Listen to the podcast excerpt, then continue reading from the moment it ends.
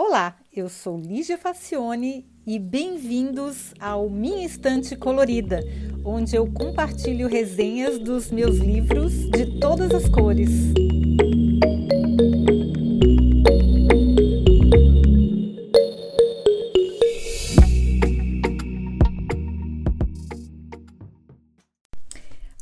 Vai falar de um livro que me foi recomendado no final de uma palestra. Tinha bastante gente, eu não lembro mais qual foi a pessoa que me recomendou, mas se você estiver ouvindo, por favor, se revele, porque eu preciso muito agradecer. O livro realmente é muito interessante e o nome é The End of Average: How to Succeed in a World That Values Sameness. Que, que traduzindo de uma maneira bem livre significa o fim da média. Como ser bem sucedido em um mundo que valoriza o padrão, a uniformidade, o todo mundo igual. Então, o, o autor é Todd Rose, e essa é uma daquelas obras que fazem a gente desgraçar a cabeça mesmo. A gente questiona as coisas que a gente sempre achou natural, mas que não são de maneira nenhuma naturais.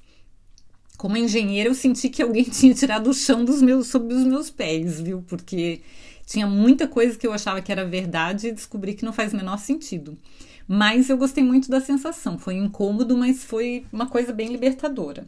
Mas então, vamos ao livro do, e o conteúdo do livro. Ele foi publicado aqui em 2017. Então, ele não é muito antigo, ele é até relativamente recente. Então, ele começa, o autor, falando da Era da Média. Média é uma coisa tão natural para nós que parece que estar acima, abaixo, dentro da média são conceitos que sempre existiram só que nem sempre foi assim. O autor nos conta que tudo começou em 1823, ó, nem faz tanto tempo assim, quando um gênio da matemática chamado Adolf Quetelet conseguiu convencer o governo da Holanda a construir um super observatório na Bélgica e dar a ele o cargo de diretor. Então o cara era daqueles que conseguem influenciar e tinha bons contatos. Só que durante a construção houve uma revolução e as tropas invadiram a obra, deixando os cientistas sem saber quando e se iria ter observatório. E o Quetelet, pelo jeito que o cara era cheio dos contatinhos, ele não se deixou vencer por essa dificuldade. Estando na Europa, na primeira onda da Big Data, Big Data, né, que a gente fala, quando pela primeira vez na história se começou a reunir estatísticas diversas em grande escala, o jovem resolveu usar os seus conhecimentos matemáticos para aplicar nas sociedades humanas. Então, vários astrônomos calculavam a posição onde iriam aparecer futuramente determinados corpos celestes, tipo estrelas, é, cometas, mas sempre havia variações nos cálculos quando se comparava um com o outro, porque o sujeito era, como eu disse, já era um gênio na matemática, o Quetelet. Eu não sei se chama Quetelet ou Quetelet, mas enfim, ele era um gênio na matemática. E, e tinha esse problema dos astrônomos, que eles tinham variações nos cálculos. Então, o que, que, eles, o que, que os astrônomos faziam naquela época? Eu acredito que fazem até hoje, inclusive. Eles reuniam todas as medidas e calculavam a média, o que resultava numa estimativa mais perto da real. Esse conceito de média matemática usada na astronomia fascinava tanto esse Quetelet que ele levou para outras áreas, revolucionando a ideia de que a sociedade a sociedade tinha uma ideia sobre o indivíduo e o Quetelet mudou isso. Mas mudou de um jeito que a gente sofre até hoje por causa desse ele, ele era bem intencionado, mas ele complicou bastante as coisas aqui para a maioria das pessoas. Facilitou outras também, tem que se, se dar o valor. Pois então, ele estava inserido no primeiro escalão do governo belga porque ele tinha lá os contatos dele. E ele calculou a média, porque o cara era, era muito fanático, e ele calculou a média de todos os dados possíveis e imagináveis com relação aos seres humanos. E calculou como é que devia ser o homem médio, ou seja, aquele que se aproximava mais da perfeição e da vontade de Deus. Aí ele inseriu que a perfeição e a vontade de Deus era média, era uma coisa completamente da cabeça dele, né? Bom, os demais eram erros ou desvios. Ó que louco, gente. A média era o bom. O, o, o que era muito acima ou muito abaixo era erro. E o índice de massa corporal, por exemplo, que é usado até hoje, que as pessoas que querem emagrecer ou querem vão fazer algum tipo de atividade física com um personal trainer, ou, enfim, qualquer tipo de atividade física onde se faz uma avaliação, se calcula esse índice de massa corporal. E ele é calculado usando como referência o homem médio e a mulher média. Gente, olha que louco! Então, todos os projetos de design, tratamentos de saúde, análise de comportamento, enfim, quase tudo que se possa imaginar, usa o conceito de média como principal referência. O problema é que o homem médio é uma obra de ficção matemática. Assim como nenhuma mulher tem 2,3 filhos, nenhum piloto se encaixava nas medidas dos cockpits dos aviões de guerra desenhados para o homem médio, porque o homem médio não existe, né, gente? Ele é uma, como, como ele diz, é uma obra de ficção matemática. Aí veio o britânico Francis Galton, que em 1851 ele veio com uma teoria super interessante. Ele era fã de Quetelet e o Galton só discordava do mestre numa coisa: para, para ele, o homem médio não era o ideal, mas o comum da classe baixa que estava agora voltando e levando a Inglaterra à ruína. Para ele, é, o, o, o homem médio, que calculava que era a média matemática de todas as medidas do homem, era o comum, não era o perfeito. E para ele, as classes mais altas eram a melhor parte da sociedade, que tinham medidas mais altas do que a média. E Galton advogava que era possível se desviar da média para cima e ser considerado um eminente, ou para baixo e ser considerado um imbecil. Para ele, os eminentes os medíocres, que eram os que estavam na média, e os imbecis eram tipos diferentes de seres humanos. Olha que louco, gente, isso. Então, três tipos diferentes de seres humanos: os eminentes, que estão acima da média, os medíocres, que estão na média, e os imbecis, que estão abaixo da média. Sendo que a média é uma coisa totalmente aleatória, que ele pegou lá as medidas e fez a média. Bom, assim ele transformou a média, ou seja, o considerado normal, no conceito de medíocre que a gente conhece hoje. E o desvio da média foi usado para fazer a classificação de toda e qualquer variável. Galton acreditava que se alguém estava acima da média em um quesito, automaticamente estava acima nos outros quesitos também. Olha, gente, que louco! Então o cara achava que se você era mais alto, então você também era mais inteligente do que a média. E se você tinha mãos maiores, então você era mais rápido que a média. Sei lá que distorção mental que ele conseguiu fazer para encaixar isso, né? Mas difícil, né, gente? Então os eminentes na teoria de Galton representavam o ápice. Então, quem era mais alto, então necessariamente era mais inteligente, mais bonito, mais talentoso, mais forte, mais ético, mais corajoso e mais honesto. Oh, gente, o cara viajou demais. Viajou demais e levou um monte de gente junto com ele.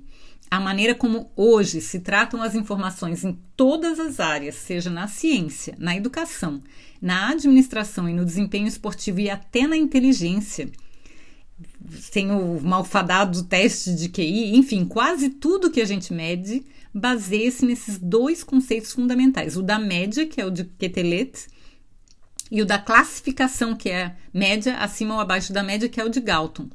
Toda a ciência estatística usa essa mesma abordagem. E o Frederick Taylor foi mais além. Ele inventou o conceito de tarefas padronizadas, baseadas no tempo e desempenho de um trabalhador médio, e separou os pensantes e planejadores, que eram os gerentes, dos autômatos, que eram os trabalhadores braçais, dando a origem o que a gente conhece hoje como Taylorismo. E a educação foi pelo mesmo caminho, gente. As provas padronizadas, as aulas com conteúdo pré-estipulado, enfim, tudo na média, tudo padrão, tudo estandartizado, tudo igual para todo mundo, ignorando as diferenças entre as pessoas.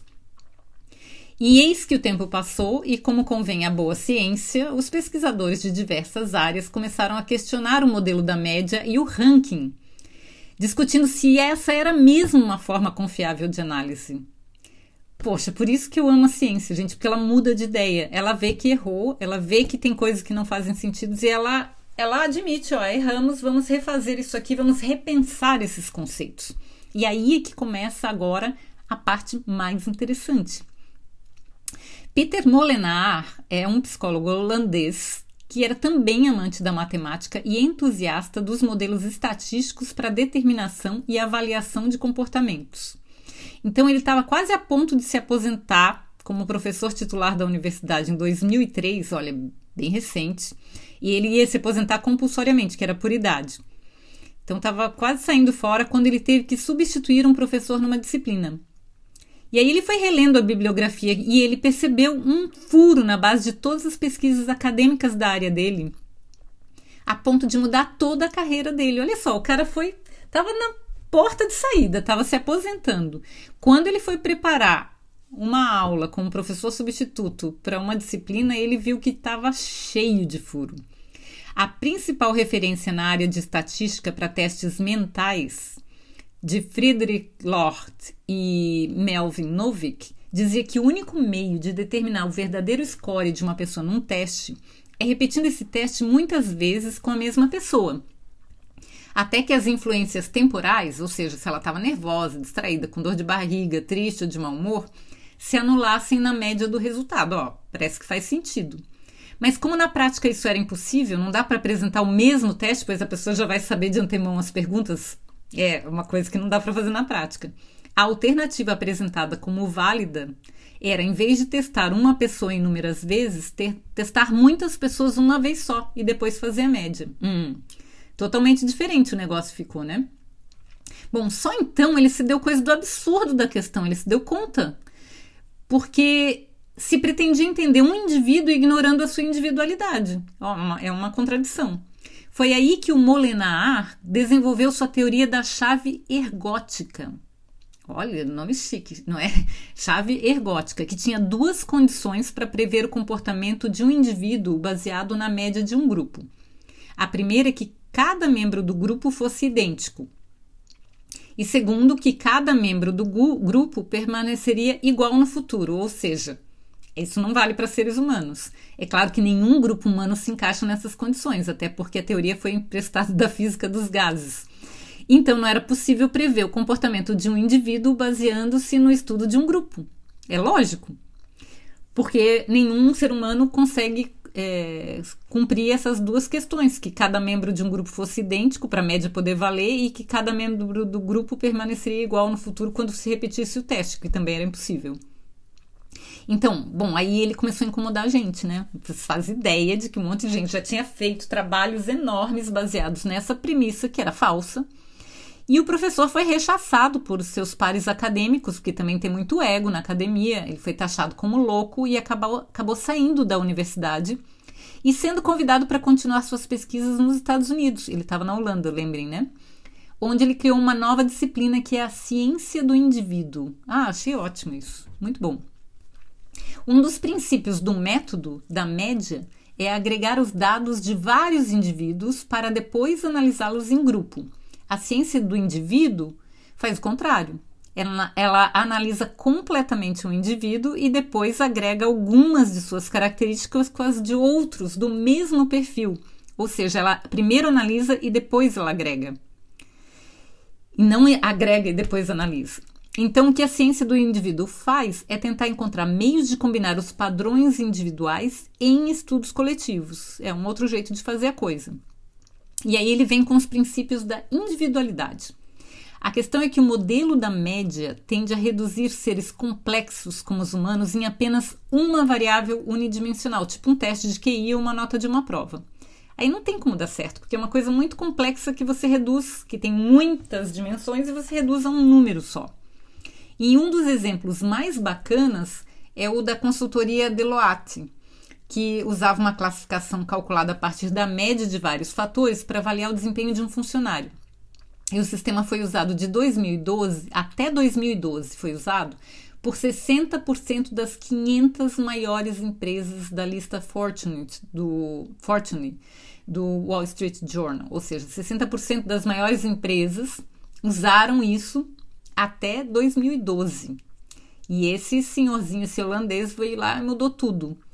Então, classificar talentos e performances individuais usando somente um número parecia uma solução lógica, justa e simples. Só que na prática não era o que se observava. Nem sempre quem tinha uma classificação excelente tinha um desempenho correspondente. E o pessoal do RH começou a ver que os talentos que eles tinham dispensado estavam indo muito bem em outras empresas. Aí tinha que ficar ligado. Entre tabelas, gráficos e planilhas, a Deloitte constatou que gastava 2 milhões de horas, horas a cada ano para calcular esses números e que eles não estavam servindo para nada. Assim, eles dispensavam pessoas que iam ter sucesso em outro lugar e eles contratavam pessoas que não necessariamente, não necessariamente tinham um bom desempenho na empresa. Pois então, em 2013, a Deloitte, a Microsoft e a Google aboliram completamente esse método de avaliação. Elas se deram conta de que estavam aplicando o método Galton ao pé da letra. Quem estava acima da média provavelmente devia ser superior em tudo, quem estava abaixo, um desastre de incompetência. E bem, a média era medíocre. E é aquela coisa bem absurda que o Galton tinha é, definido lá, lá no começo, né? Se você está acima da média numa coisa, então necessariamente você está acima da média em todas as outras, que é uma coisa completamente furada, não faz sentido, mas que todas as empresas estavam usando isso como se fosse uma verdade. O problema é a abordagem unidimensional para um problema multidimensional. Por exemplo, se você perguntar se alguém é grande, provavelmente vamos considerar que ela é alta, pesa muito, tem mãos grandes, enfim, todas as dimensões dela são grandes. Em seres humanos, isso aí varia muito, não dá para considerar. A pessoa pode ser muito alta e muito magra, ou ser pesada e baixa. Ou pode ser alta e ter as mãos pequenas. E aí você erra comprando uma luva tamanho grande achando que a pessoa é grande ou ter as mãos e os pés compridos, mas as orelhas pequenas. Então tem uma regra e a, a correlação entre uma medida e outra entre os seres humanos é muito fraca. Não dá para dizer que o tamanho do pé de uma pessoa sabendo o comprimento da coxa, por exemplo. E é assim em todas as características humanas. Então, grande não traduz a ideia. Pode ser uma aproximação para se ter uma ideia geral num grupo, mas não é completa para definir um indivíduo. Não é possível usar apenas uma variável unidimensional para avaliar uma coisa tão complexa e tão cheia de irregularidades como é o ser humano. Então, para se ter uma ideia, olha só um exemplo: as cabines dos pilotos de caça da Força Aérea Americana foram construídas baseadas no homem médio, que não existe. Os estudos posteriores mostraram que não apenas o homem médio não existe, em todas as nove, nove dimensões consideradas. A ergonomia trabalha bastante com isso, né? Então, assim, você pode encaixar o tamanho da mão, mas aí não encaixa o tamanho do pé, e não encaixa o tamanho do braço, mas encaixa o tamanho da perna. São nove dimensões. É difícil, ninguém se encaixa em todas elas. E menos de 2% dos pilotos estavam dentro da média de pelo menos quatro das nove, das nove dimensões. Menos de 2%, gente. Olha, não vale para nada essas médias. Só depois de anos de acidentes e de estudos é que entendeu-se que as cabines precisavam ser ajustáveis, assim como os bancos de carros e os volantes, em várias dimensões. Parece óbvio depois, mas até chegar nisso, muitos preconceitos tiveram que ser derrubados. Bom, mesmo profissionalmente, um executivo pode ser excelente gestor de projetos e um péssimo para falar em público, por exemplo, ou ter um talento enorme com pessoas e nenhum com tabelas e gráficos. Avaliando por uma média simples, a gente não consegue concluir nada de útil. Um número só é muito pouco para traduzir os talentos, competências e as capacidades de uma pessoa. Uma empresa americana de pequeno porte, a IGN, especializada em videogames e outras mídias, criou um método de contratação considerado um sucesso. Eles simplesmente não permitiam que o candidato enviasse o seu currículo. Em vez disso, os pretendentes diziam por que queriam trabalhar naquela empresa e respondiam quatro questões que testavam a sua habilidade em programação. Os selecionados faziam parte de um programa de seis semanas remunerado, em que os gerentes avaliavam o desempenho dos candidatos na prática. Em 2011, 104 pessoas se candidataram, 28 foram aceitas para o programa de seis semanas, aquele do teste, né? E no final foram contratadas oito pessoas das 28, devido a um excelente desempenho. Isso que a intenção inicial era contratar uma ou duas, e foram contratadas oito. Pois se descobriu que somente metade, depois que eles tinham contratado, metade só que tinha graduação na área técnica, ou seja, elas dificilmente seriam contratadas pelos trâmites usuais.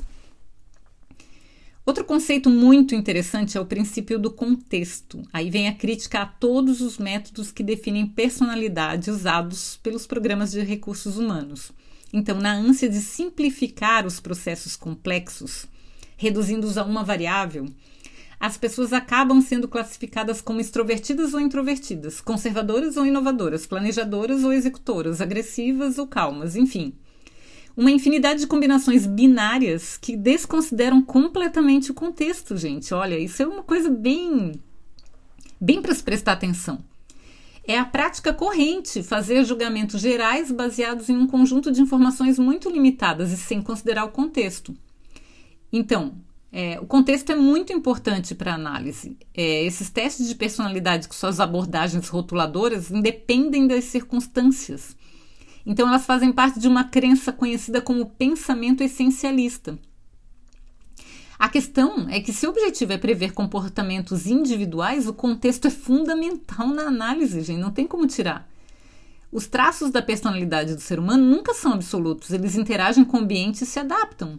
Estudos bem complexos, com mais de 14 mil horas de observações registradas e analisadas de 84 crianças, mostram que cada uma exibe uma personalidade diferente dependendo do tipo de situação ao qual ela é exposta.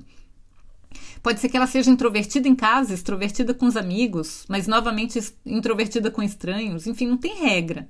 Na verdade, há. A única conclusão segura é que para o mesmo contexto pode-se esperar o mesmo comportamento, mas para o mesmo contexto. Então, como que você vai dizer que uma pessoa é extrovertida ou introvertida se ela muda de acordo com o contexto? É, pessoa, as pessoas são muito complexas, a gente não pode cravar um rótulo nelas sem considerar o contexto. E essa conclusão ajuda muito mais na contratação de um profissional do que a declaração de que ele é desafiador, proativo e extrovertido. Bobagem, né, gente? Sabendo que ele lida bem com situações de risco e costuma ficar calmo, ou que se sente completamente à vontade em grupos pequenos, por exemplo, fica muito mais fácil ampliar as situações onde ele pode desempenhar melhor e também minimizar as situações que não vão ter uma resposta adequada para a empresa.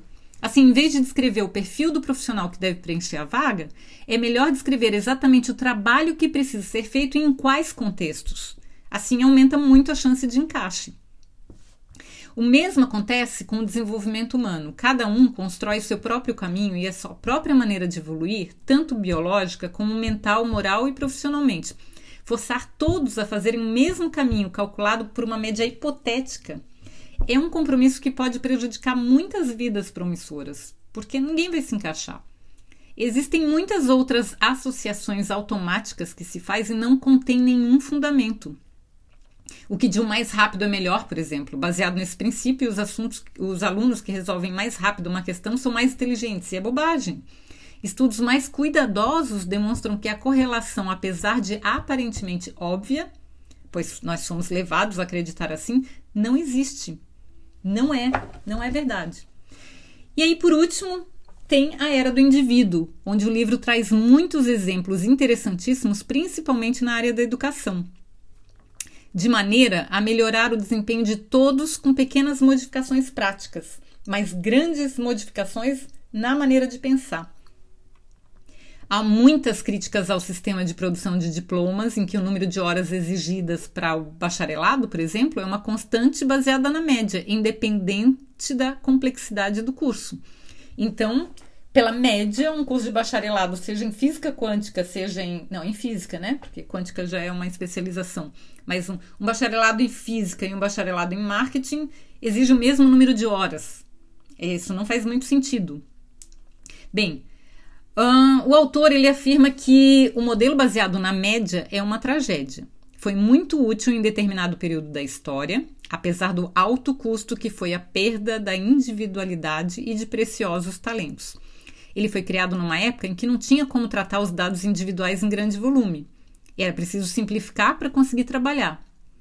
A questão hoje em dia não existe mais. A gente consegue já trabalhar com dados individuais em grandes volumes, a gente tem inteligência artificial, a gente tem é, machine learning, a gente tem várias maneiras de tratar dados individuais em grandíssimo volume. A questão é que não há mais necessidade nem sentido em continuar usando essa média, uma vez que no, hoje em dia a gente tem tecnologia e conhecimento suficiente para tratar grandes volumes de dados. E é de uma maneira muito mais produtiva e muito mais inteligente. Assim como tratar, adaptar individualmente os sistemas para cada, cada pessoa, para cada característica da pessoa.